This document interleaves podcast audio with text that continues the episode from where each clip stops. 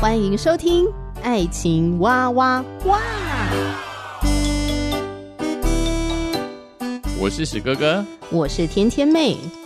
各种情感话题，挖掘深度与广度，挖出感动与温度，为其中的美好惊叹不已。哎，是惊叹还是惊悚啊？以轻松漫谈的方式畅聊各种情感话题。爱情啊，我挖我挖我挖挖挖。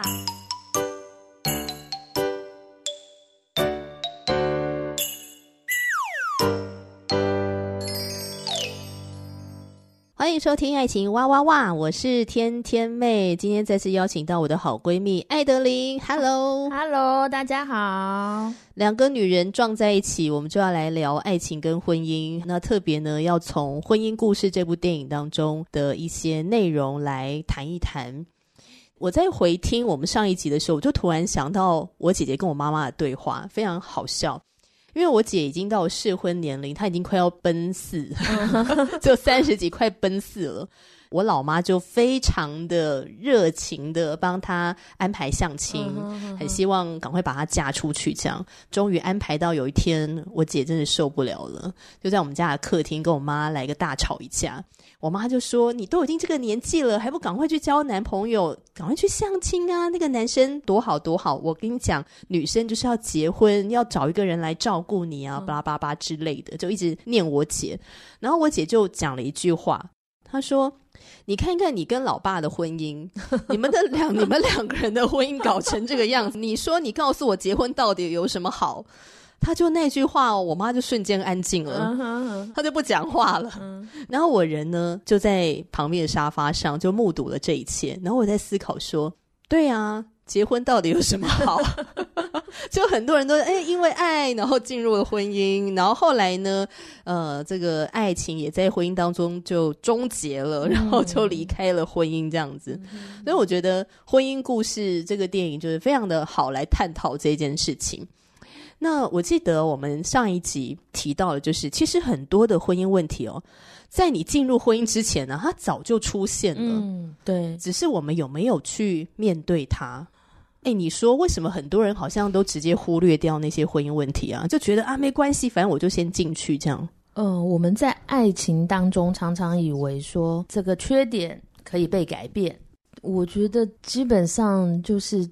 江山易改，本性难移啊！所以说那是个神话，嗯，可以这么说。而且通常一开始吸引你的那些特质，回到这个婚姻的现实生活中，常常就是你很讨厌的那个缺点。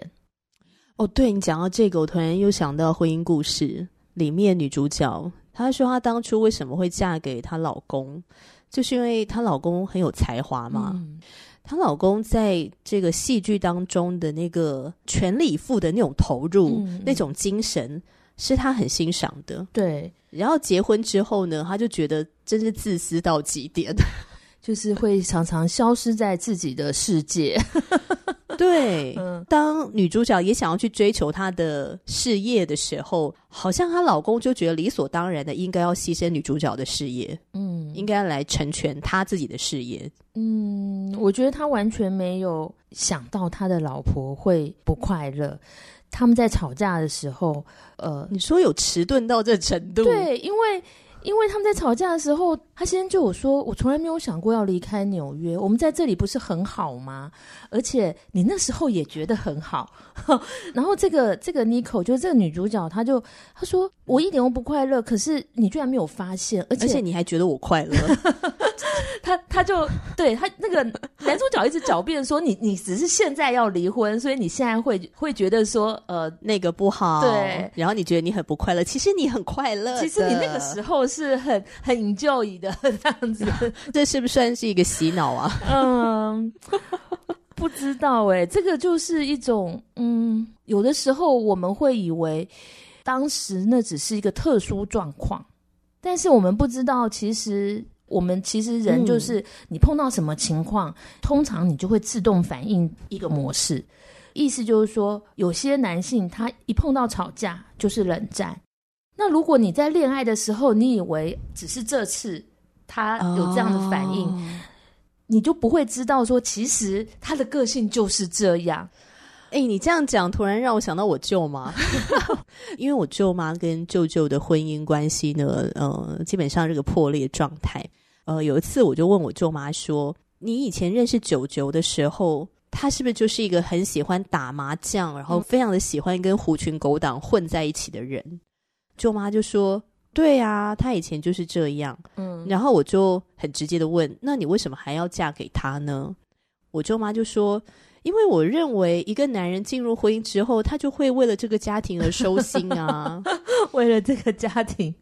我觉得我理性上面用膝盖来思考，如果他婚前就是这样的话，你怎么会期待他婚后会改变呢？嗯嗯，因为女生会为了进入婚姻之后而改变，我觉得是两性最大的差异。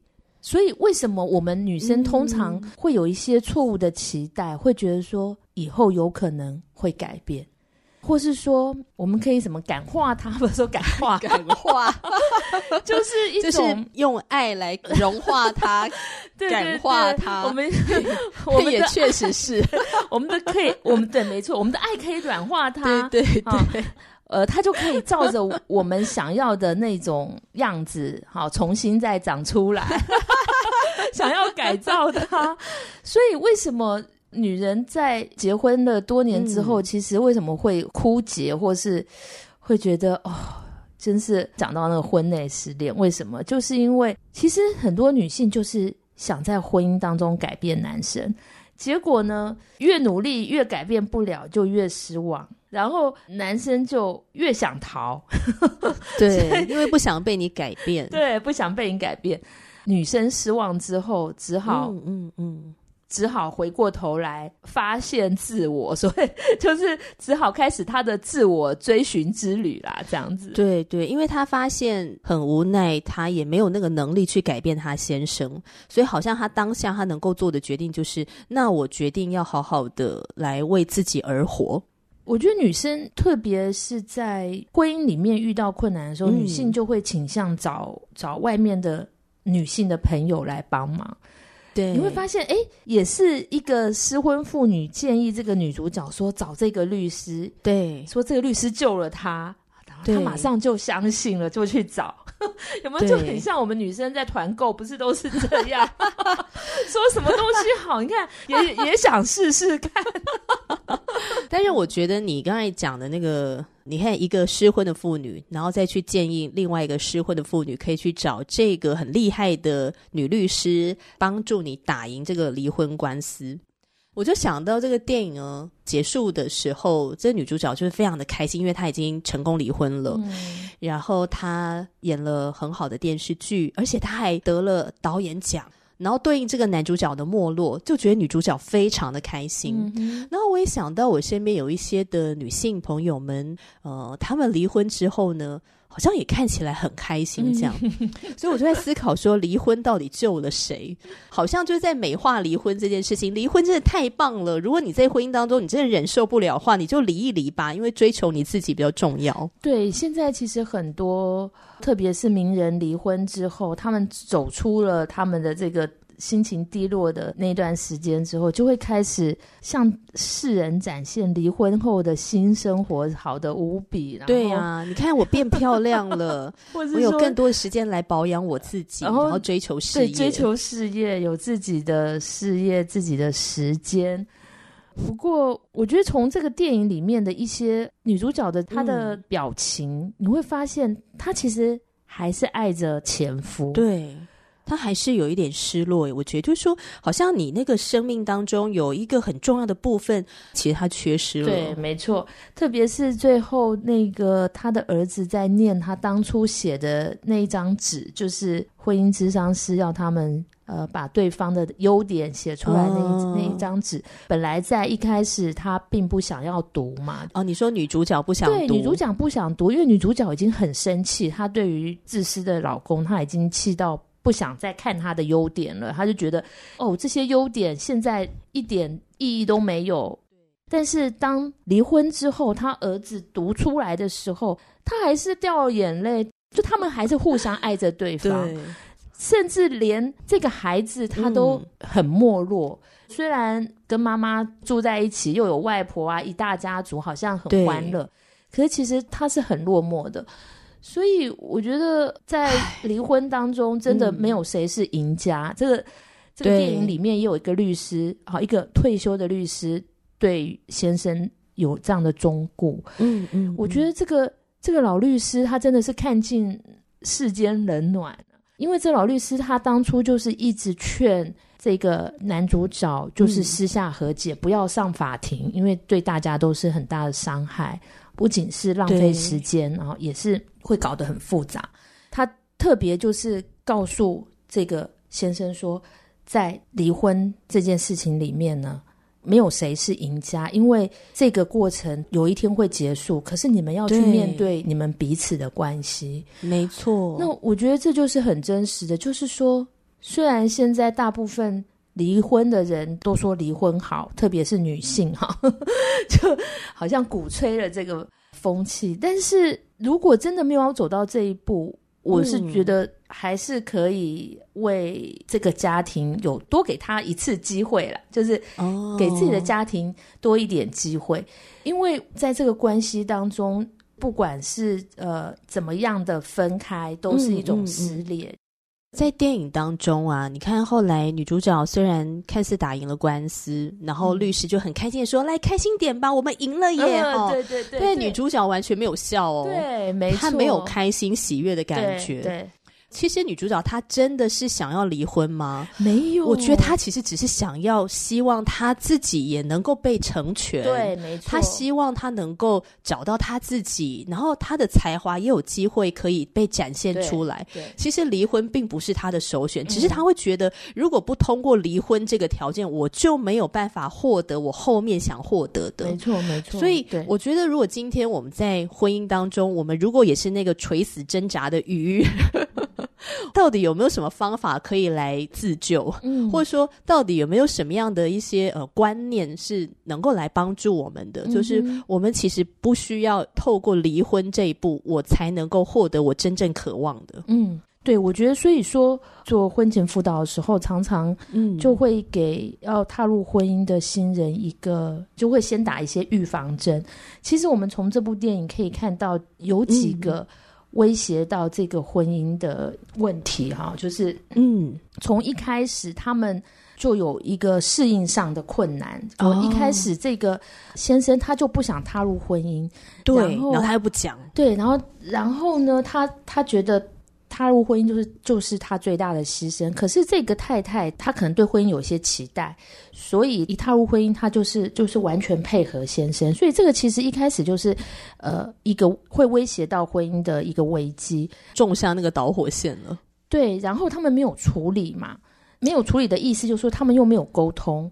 就说，如果今天这对男女主角他们是可以再多聊一聊这个部分，嗯、也许女主角就不会活在她的粉红泡泡里面，嗯、觉得男主角应该跟她一样、嗯、是这么的期待进入这个婚姻。嗯，对，因为呃，刚才就有讲到说，有很多这个人他嗯本来就存在的个性的特质，对，如果。我们存着一些错误的期待，以为他结婚后会改变，那其实你你就会失望嘛，哈。对对。那所以这个就是呃，如果我们在婚前有有一些好的沟通，就可以先练习接纳彼此的特点。好，嗯，我们特别讲说这个特点，因为刚才说优点会变成缺点，其实那个都是一个特质的两面。对，如果你知道这个特点，它就是有正面跟负面的，你很自然就能够比较接纳你婚后看到那个负面的那一面，因为在爱情的在恋爱当中，可能看的都是比较正面。对，所以第一个就是刚才讲说会威胁到婚姻的一个是适应上的困难嘛，那第二个就是。出于世界的价值观啊，就是我们要很小心这个世界价值观。意思是什么呢？他们在吵架的时候，他先生也说：“嗯、你只是想要你的发言权。”那谁不想要发言权？请问一下。那当然，我们在婚姻关系中，如果两方都是平等的，大家都有发言权，这样是最好的。好，可是呢，我们这个世界常常给我们一个观念，就是。你要先做好你的部分，我再做我的部分。意思就是，圣经上不是说你们丈夫要先爱妻子吗？你你先让我感受到爱，我再顺服吗？哦，这个就是我们以为我有遵守圣经上的这个原则，可是你的你的观念不是圣经的观念。我意意思就是说，这原则只做到一半。我刚才讲说，嗯嗯嗯我们很容易被这个世界的文化影响，因为我们觉得我们的权益要被保护，所以说你先做你的部分，那我自然就会做我的部分。这个就是，但是你不做的话，你就休想要我做。哎，对对对，这个其实不是出于神的，这个是你一半我一半的这种这种观念。来自这个世界的观念，嗯，那这样子的观念就会造成我们就会自私。这个观念的底下就是我们都只想到自己啊。特别在婚姻故事里面，女主角是一直去控诉男性，控诉她的先生就是自私嘛。当然，我们看起来在婚姻的一开始，她先生是很自私。好，我们我们其实我们女生都很认同啊。我觉得是说，其实每个人都是自私的。我们要能够认清，就是人性就是自私的。如果我们以为，呃，谈恋爱或是进入婚姻，我是可以为爱牺牲，那对方也也要有回馈，有所回馈，哦，这是平等的。对，为了爱我付出，那你也要付出啊，哈。您说这样的要求其实就是一种自私的心态吗？其实，对，本质上，对对对，本质上听起来好像很公平哦，但其实本质上里面还是自私的。对啊，其实为什么说呃会导致离婚的一些因素都是小事，碗槽里的碗什么四天没有洗，这个其实不算小事，因为已经四天嘞。所以太太看到那个碗朝的碗四天没有洗，哈，我决定要离婚了，老娘不想忍。其实那个可能。隐藏在后面就是以前都是太太洗，太太就狠下心来说我不洗，看谁会洗。对，结果真的没有人，真的就没有人洗。那这个时候你要为了好，假设说好啦，家里的其他人都很自私，所以我要离婚。那你不洗，其实你也是自私的嘛，因为你也不想付出嘛。所以说，威胁婚姻的这个。第三个因素就是对人性自私的这种本性呢，没有一个预先的了解。嗯，艾德琳在分享的时候，真的让我会很深刻的去体会到，所谓从基督信仰当中要让我们了解的。我就是很不一样的，因为如果是从基督信仰当中来认识的婚姻的本质，它其实要粉碎这个自私，要帮助我们去胜过这个自私的这种生命状态。对，但是如果是从非神的哈、非基督信仰来，也就是所谓的世界的这种婚姻观的话。那就是每个人本来就是自私的，嗯，所以你就好好的去放飞自我吧，你就去追求你的自私。每一个人都有机会去追求他的自私，你就好好的去追求就好了，嗯嗯，就不会想要鼓励你，你应该要去面对他。对，在我自己结婚这么多年下来，我们也曾经以为说，嗯，哦，其实我们结婚前上不止一种婚前辅导，诶。连我妈都说：“你们到底婚前辅导是要几分才可以结婚呐、啊？” 我们去上了各种不同的婚前辅导，真的很认真呢。你们，哎、欸，请问为什么要上那么多种啊？是想确保什么吗？还是真的很想要更多认识彼此？就是这个嘛，我觉得是有兴趣了解。哦，是因为后来你自己也去帮蛮多对夫妻做婚前辅导，对对对，然后各门各派去了解一下这样子。可是哈。到后来，我们自己如果发生了呃冲突要解决的时候，根本就不想要照本宣科，对，完全完全就觉得哦。我还要照那个步骤一、步骤二，什么修复关系，真是太累了。十大步骤，呃，我其实没有办法。所以这个意思代表的是什么？就是人性就是自私的，并不是说那些教材都不适用。不是，其实当我们认知到人性就是自私的、软弱的时候，我们才有可能是靠着我们的信仰来胜过，就是依靠神，而且。彼此依靠，就是说，我们要承认说，我们很需要对方，我们也需要耶稣基督给我们力量，让我们可以放下自我啦。可是我觉得很多时候，是不是大部分的人都不知道，其实自己在自私啊？他会觉得说我这样要求很公平啊，理所当然呢、啊。但其实他不知道他自己在自私。对，我举个例子，嗯、呃，我跟史哥儿辅导一对夫妻，然后有一天呢，这个太太呢就说，她觉得她先生是一个很自私的人。嗯，我就问他，哦，先生做了什么让你觉得他很自私？太太就说，我们回到家之后呢，先生就去冰箱把。已经切好的水果拿出来，嗯、然后就自己吃、嗯，他都不会问我要不要吃。自己吃完之后呢，又把它盖好、收好，然后放回冰箱，他都不会问我。你看他是不是很自私啊？这样就自私吗？这不算吧？我觉得还好哎。但是真的有有一些的呃太太或者先生觉得，你怎么没有想到我也要吃？我跟你说，你怎么没有问我，我妈妈是这样。我妈最近才跟我抱怨我爸。他说：“怎么样？真的就是我，我妈就是那个那个女生这种心态。因为我妈最近就、嗯、就前几天才跟我抱怨说，你爸现在都不会体贴我，都不会问我肚子饿不饿，就自己吃。然后。”其实，当我听完这个姐妹的分享之后，我就问她一句话说：“哦，那如果你也想吃这个水果，为什么你不主动跟你先生说，老公，我也想吃，嗯、给我？”嗯，对啊。然后他就愣住。嗯，是啊，真的是这样子。因为我觉得这有时候跟个性有关哈。我刚刚讲我妈是这样的个性，她就会觉得说这个是，所以所以她就问题归咎在我爸爸现在已经不体贴了。我们说婚姻是神所设立的。我就会想说，其实在，在呃这个关系当中，嗯，我跟这个人成为家人是唯一没有血缘关系的。对，所以我对他牺牲，我对他付出，都是没有办法出于天然人的付出。我们对于我们的孩子是非常自然的，嗯，我就可以为他付出，我就可以为他牺牲，根本就是一个反射动作，对不对？但是对另一半，其实你你会你会觉得，我为什么要对他这么好？就是这句话底下含义是说，他又没对我这么好，我干嘛对他这么好？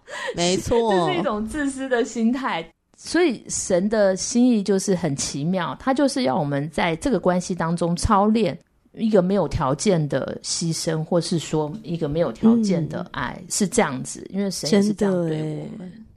刚才讲到说，呃，会威胁到我们在婚姻里合一的。第四个就是我们没有办法去解决我们面临的困难。在这个电影里面，就是你可以看到女主角她会想要离婚，主要就是他们没有办法共同去解决女主角想要回到自己的职场的这个问题。对对对，他们没有办法共同去解决，所以只好离婚。嗯，如果如果他们有好的沟通，他们有就是有练习过，嗯、那困难来临的时候，就可以想出更有弹性、更好的、更周全的方法，可以保全这个婚姻的方法来解决这个问题。对，那这个困难其实有很多，我说有很多的意思，就是说在婚姻里面，大大小小的困难都可能成为一个威胁。嗯、在我真的知道最普遍的就是很多的妈妈是为了孩子离婚。什么叫为了孩子离婚？就是说他们面临到困难，可能就是他们的孩子有了一些呃身心特殊的一些状况，嗯，可能就是呃最常见可能就是譬如说他的孩子是个过动儿啊，或是说他的孩子是个呃呃雅思的孩子啊，这些看起来好像并没有多大的身体上的障碍，可是。这些隐形的障碍会让父母的某一方以为说他是个正常的孩子，他们会常常因为教养意见的分歧，嗯、然后就离婚。好像也是很多的夫妻都是生了孩子之后呢，才开始有更多的争吵。对，或是反正就是有一方负债，那就需要离婚，不然的话就变成。另外一方也要就要背负这个债务的问题，对对对。所以当出现这种困难的时候，就是考验到底两个人能不能好好的沟通，然后一起来面对。对。可是如果两个人都不去面对自私的生命问题，那就不会想要一起好好的沟通跟好好的面对，那自然就分道扬镳了，变成唯一的选择了。嗯哼。然后就会产生更多其他的困难。对对对。那第五个就是。当然就是外遇，就是最我们最常见的，呃，但是这个外遇呢，其实我觉得是可能前面已经累积了刚才讲的，包括适应的问题啊，还有所谓的那个呃，我们刚刚讲自私啊，好，或是遭遇到了一些困难，好，最后可能他就会从外遇当中去逃避现实的问题。嗯，那这个外遇不是只局限在两性关系的外遇，他可能就是嗯投入工作咯，也算一种，就是对，意思就是他的小三不是嗯不是具体的某个人，对，或者去打电动，呃，对。没错，我觉得逃避这些问题啊，我不想面对他。没错，没错，嗯，就是逃避。所以这五个就是威胁到我们在婚姻里合一的问题。嗯，不管你嫁给谁或者娶了谁，基本上你都会面对的啦。就是要去面对它。嗯，而我觉得最重要的是不是还是我们要对婚姻真的要有个盼望在。就如果对这个婚姻我们失去盼望的话，连那种求生的意志都没有啊！求生的意志，嗯哼，对不对？对，就是搞木死灰的这种。对啊，嗯，没错。所以可能在婚姻当中会呃面临到种种的一些挑战，但是怎么样能够持续的彼此相爱，我觉得都是我们可以透过不断的练习。就是像刚才所说的，我们都给自己的婚姻多一点的机会，多一点呃、嗯、失败的机会。嗯、但是这个失败不是说呃离婚，而是我们有一些不同的阶段。其实随着人生的呃一个改变，我们对于彼此也会有不同的期待，因为我们在每个阶段产生了不同的角色。那这个时候，其实我们都需要去。停下来，去想一想，我们可以怎么样的来改变？好，就是我们要靠着圣灵，让我们的心意更新而变化。